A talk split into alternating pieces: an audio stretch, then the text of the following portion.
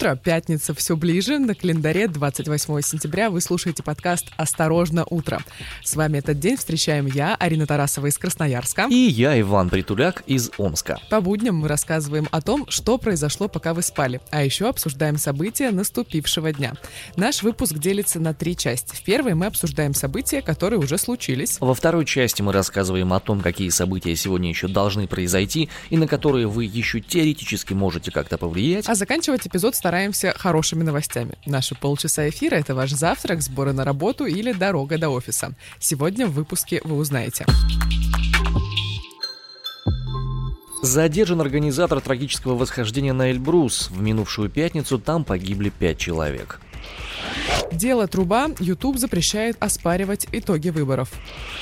Как по-разному люди смотрят на мир в Белоруссии, Марии Колесниковой дали срок в 10 лет, а в Европе она стала лауреатом правозащитной премии.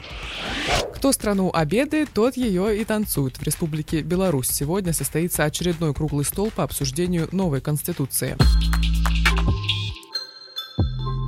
Прошлая неделя заканчивалась трагическими достаточно новостями. На Эльбрусе произошла трагедия. Группа туристов совершала восхождение, и пять человек в ходе его погибли. И вот задержали организатора смертельного тура на Эльбрус. Как пишет петербургское издание, организатором оказался предприниматель, собственно, из Петербурга. У него в северной столице компания по организации прогулок на каяках. Что сейчас ждет организатора этого тура мы пока знать не можем, но вот, например, следователи будут просить после допроса, допрос уже случился э, вчера, они будут просить у следствия ареста этого человека. Понятно, а в чем именно обвиняют его? Что ему вменяют в вину? Еще в прошлую пятницу Следственный комитет по Кабардино-Балкарской республике завел дело о ненадлежащем оказании услуг, в ходе которых погибли двое и более человек.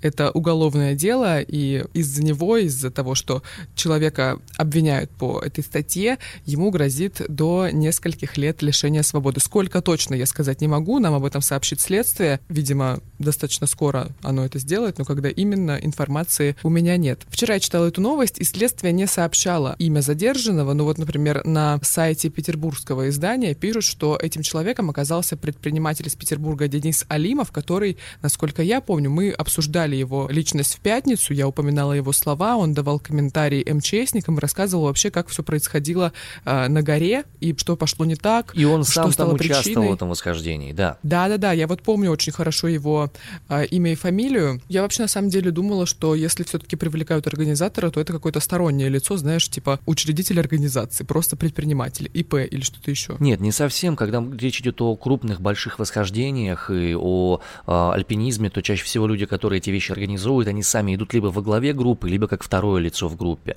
Э, ну, такой опыт, скажем, сложился. С другой стороны, допустим, на Алтае где-нибудь, где очень много организовывают сплавов, которые также являются очень и очень опасными, организаторы зачастую живут где-нибудь в Новосибирске, в Кемерово, еще где-нибудь, а на месте работают только не очень квалифицированные инструкторы, из-за которых иногда и происходят всякие разные неприятные случаи. Вот, но в любом случае мы хотим призвать всех э, людей, которые занимаются экстремальными видами спорта, тем более зимнего, тем более восхождениями, обязательно проверять информацию, кто именно организовывает, какие будут погодные условия. И в этих случаях, когда возникает какой-то риск, все-таки есть смысл настаивать на том, чтобы возвращаться обратно, а не рисковать своей жизнью при малейшем, вообще при малейшей возможности. Этому Сибирь учит довольно жестко. Дело труба. Ребят, дело труба, один из немногих источников независимой информации, постепенно в нашей стране тоже начинает закручивать сам себе гайки. YouTube запретил своим пользователям распространять контент, который ставит под сомнение исход выборов. Такое требование теперь содержится в новом своде правил видеохостинга. Впервые на это обратила внимание новая газета. Соответствующий раздел в правилах говорит теперь следующим образом. Если э, вы будете публиковать материал, в которых содержатся ложные утверждения о том, что э, была масштабная фальсификация, о том, что были ошибки или технические сбои в работе систем до того, как были официально утверждены финальные результаты, то ваш контент будет сначала эм, предупрежден, а потом и запрещен полностью. В настоящее время это правило действует в отношении всех прошедших выборов президента в США я так понимаю, включая тех, которые были тогда еще на заре становления Америки как страны, и парламентских выборов 21 года в Германии, но нас интересует маленькая приписка. Этот список не является исчерпывающим. Об этом сказано в своде правил Ютуба как раз. Там есть даже примеры того, какой контент считается э, нарушающим подобного рода правила. Например, утверждение о том, что на выборах в 2020 году в США кандидат одержал победу в том или ином штате только из-за неполадок в работе машин для подсчета голосов, или утверждение о том, что на результат выборов в США 2016 года повлияло количество голосов, которые принадлежали умершим людям.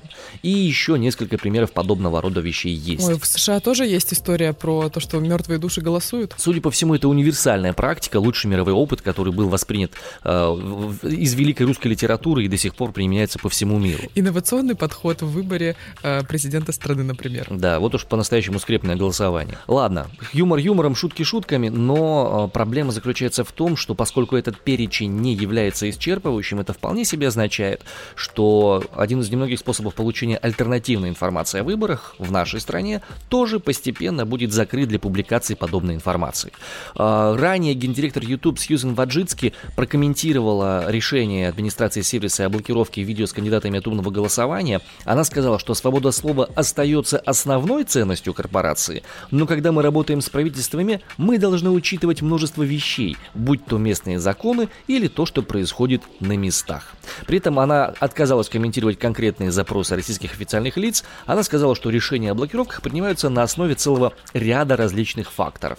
Не всегда просьбы, которые надо выполнять, но в некоторых случаях мы выполняем их в этой стране, сказала она. На прошлой неделе как раз ведь появлялась новость о том, что канал Навальный Лайв заблокировали и вообще удалили или что-то еще. Но, по-моему, и потом разблокировали потом сразу. в порядке. Да. Но, видимо, все-таки вскоре снова заблокируют, судя по тому, какую политику сейчас будет продвигать YouTube. Смотри, какая интересная ситуация получается. Вот э, Дуров на выходных рассказывал о том, почему он удалил умное голосование, бот умного голосования. YouTube сейчас из этой истории попадается. Возникает ощущение, что люди, транснациональные компании наконец-то поняли, что деньги — это деньги, а так называемая свобода слова – это так называемая свобода слова.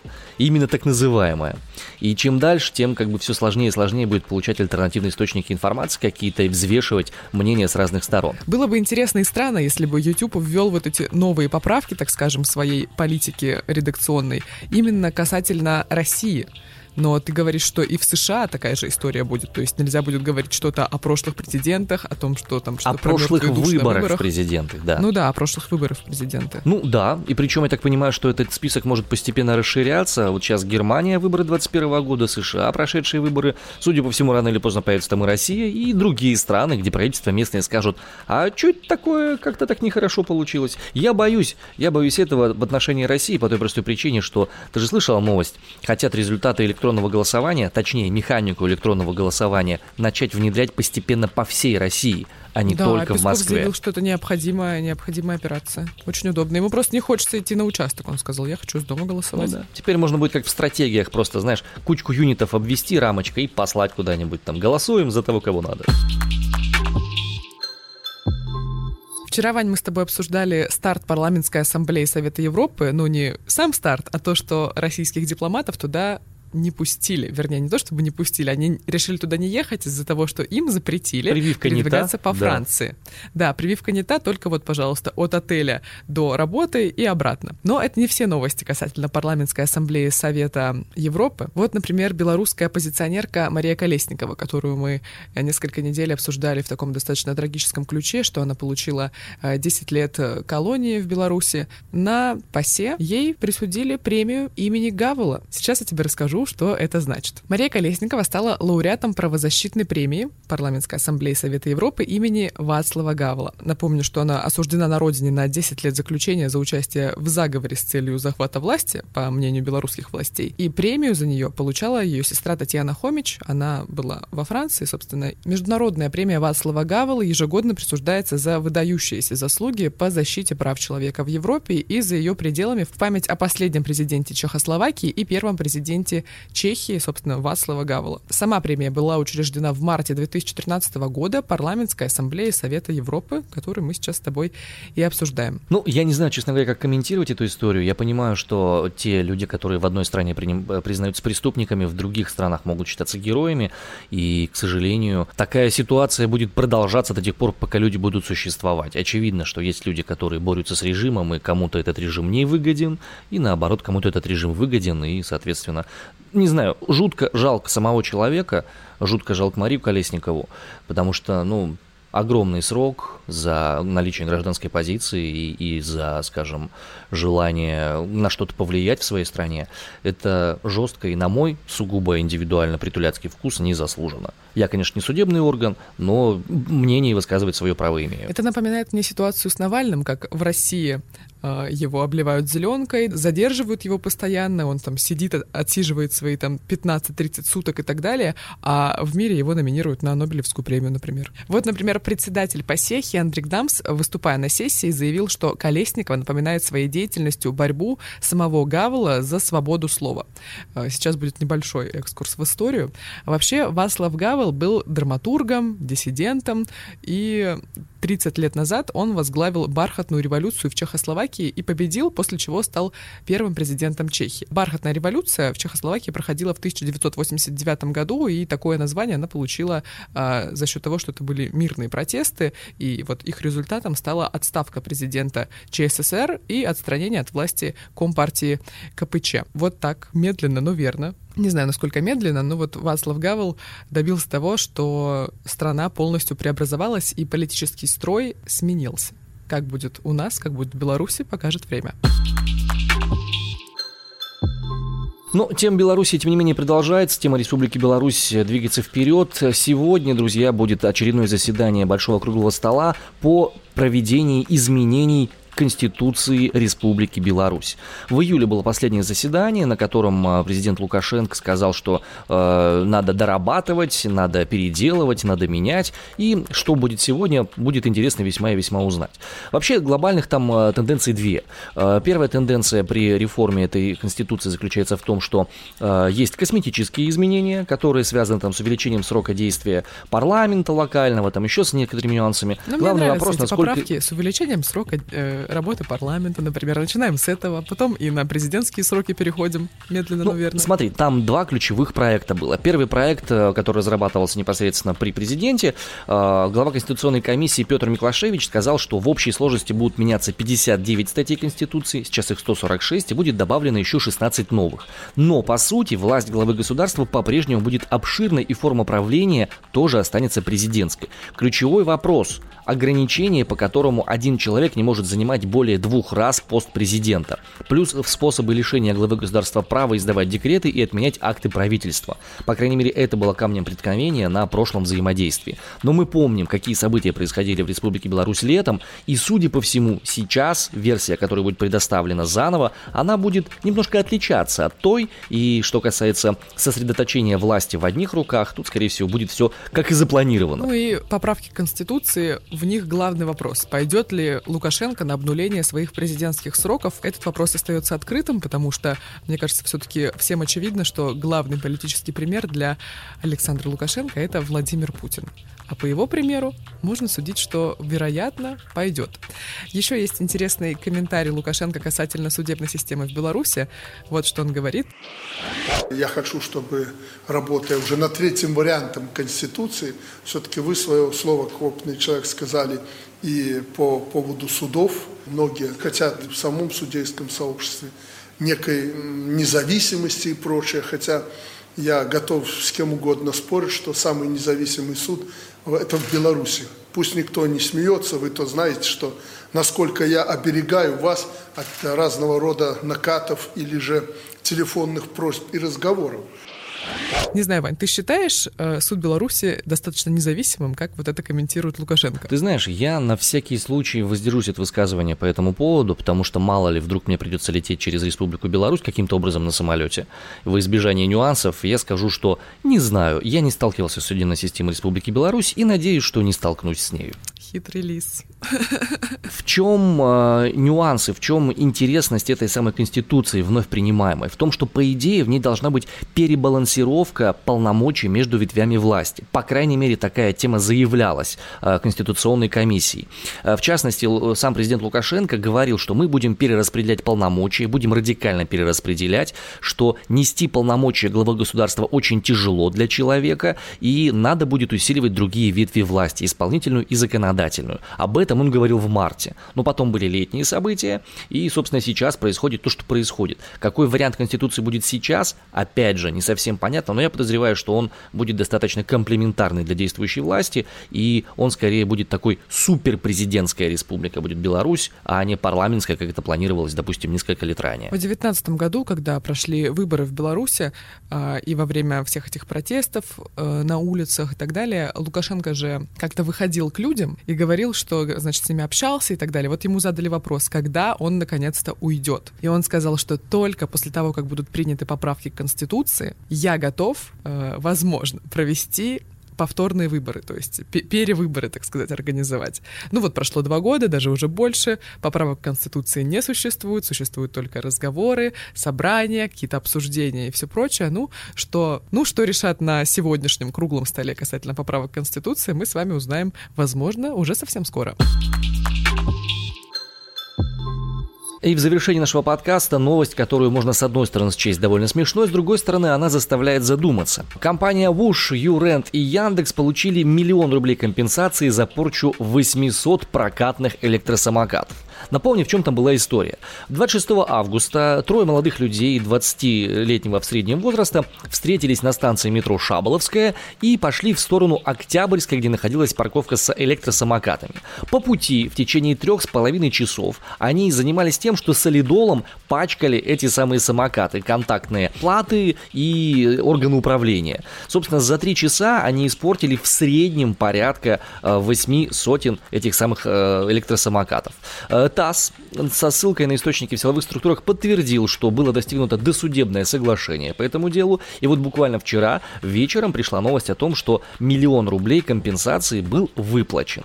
Что характерно, этот миллион рублей отправляется э, совершенно разные нужды. В частности, компания Буш, прокатчик электросамокатов, направляют компенсацию в фонд помощи детям с заболеванием опорно-двигательного аппарата. А Юрент и Яндекс.Гу пообещали перевести полученные средства в российские благотворительные фонды. Что тут интересно? Интересного в этой во всей истории? Оказывается, молодые люди познакомились друг с другом в комментариях к видео Евгения Панасенкова, легендарного великого Вау. маэстро. Я думала, у него достаточно интеллигентная публика. Возможно, но вот как он высказывается по поводу главной проблемы Москвы и Петербурга на данный момент. Одно из заболеваний э, сегодняшней Москвы и Петербурга это, конечно, вот об этом нельзя не сказать, это ублюдки-электросамокатчики. Фактически, с моей точки зрения, электросамокаты, электросамокатчики – это уличные террористы, которые никого не уважают, которые нарушают все правила а дорожного движения. Главное, что общественные в жизни, норм поведения в, на улице, в обществе.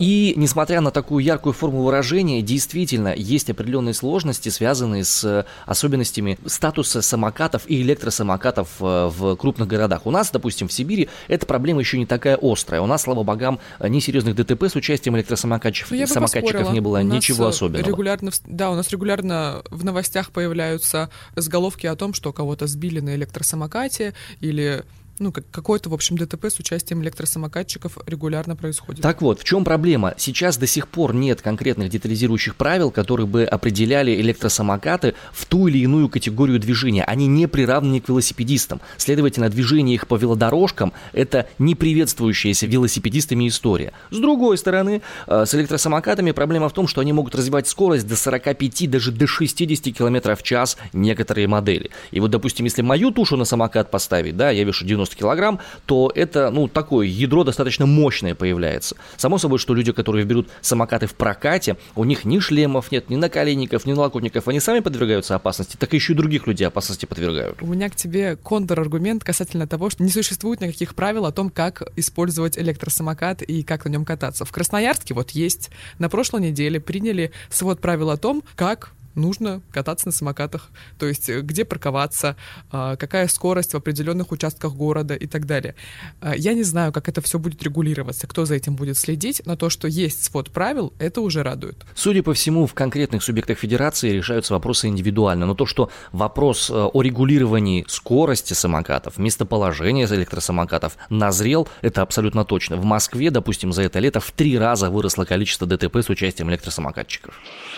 Переходим к нашей традиционной рубрике увлекательной географии и метеорологии. Расскажем вам о погоде в тех уголках России, нашей страны, в которых вы навряд ли когда-то окажетесь. В Псковском Торчилово сегодня туманно и плюс 5. Не лучше ситуация в соседних недомерках. Правда, солнца будет достаточно и плюс 6 на улице. Ну и, пожалуй, самая красивая осень у нас в Ярославской области, в поселке Горе-Грязь. Там сегодня плюс 14. Вы слушали подкаст «Осторожно, утро». Каждое утро мы вещаем из Сибири о тех событиях, которые произошли, пока вы спали, и о тех событиях, которые произойдут еще сегодня, пока вы можете на них повлиять. Слушайте нас на всех подкаст-площадках, ставьте 5 звезд на Apple подкастах и пишите комментарии. Встречайте с нами новый день и будьте в курсе всех новостей. Пока-пока. До свидания.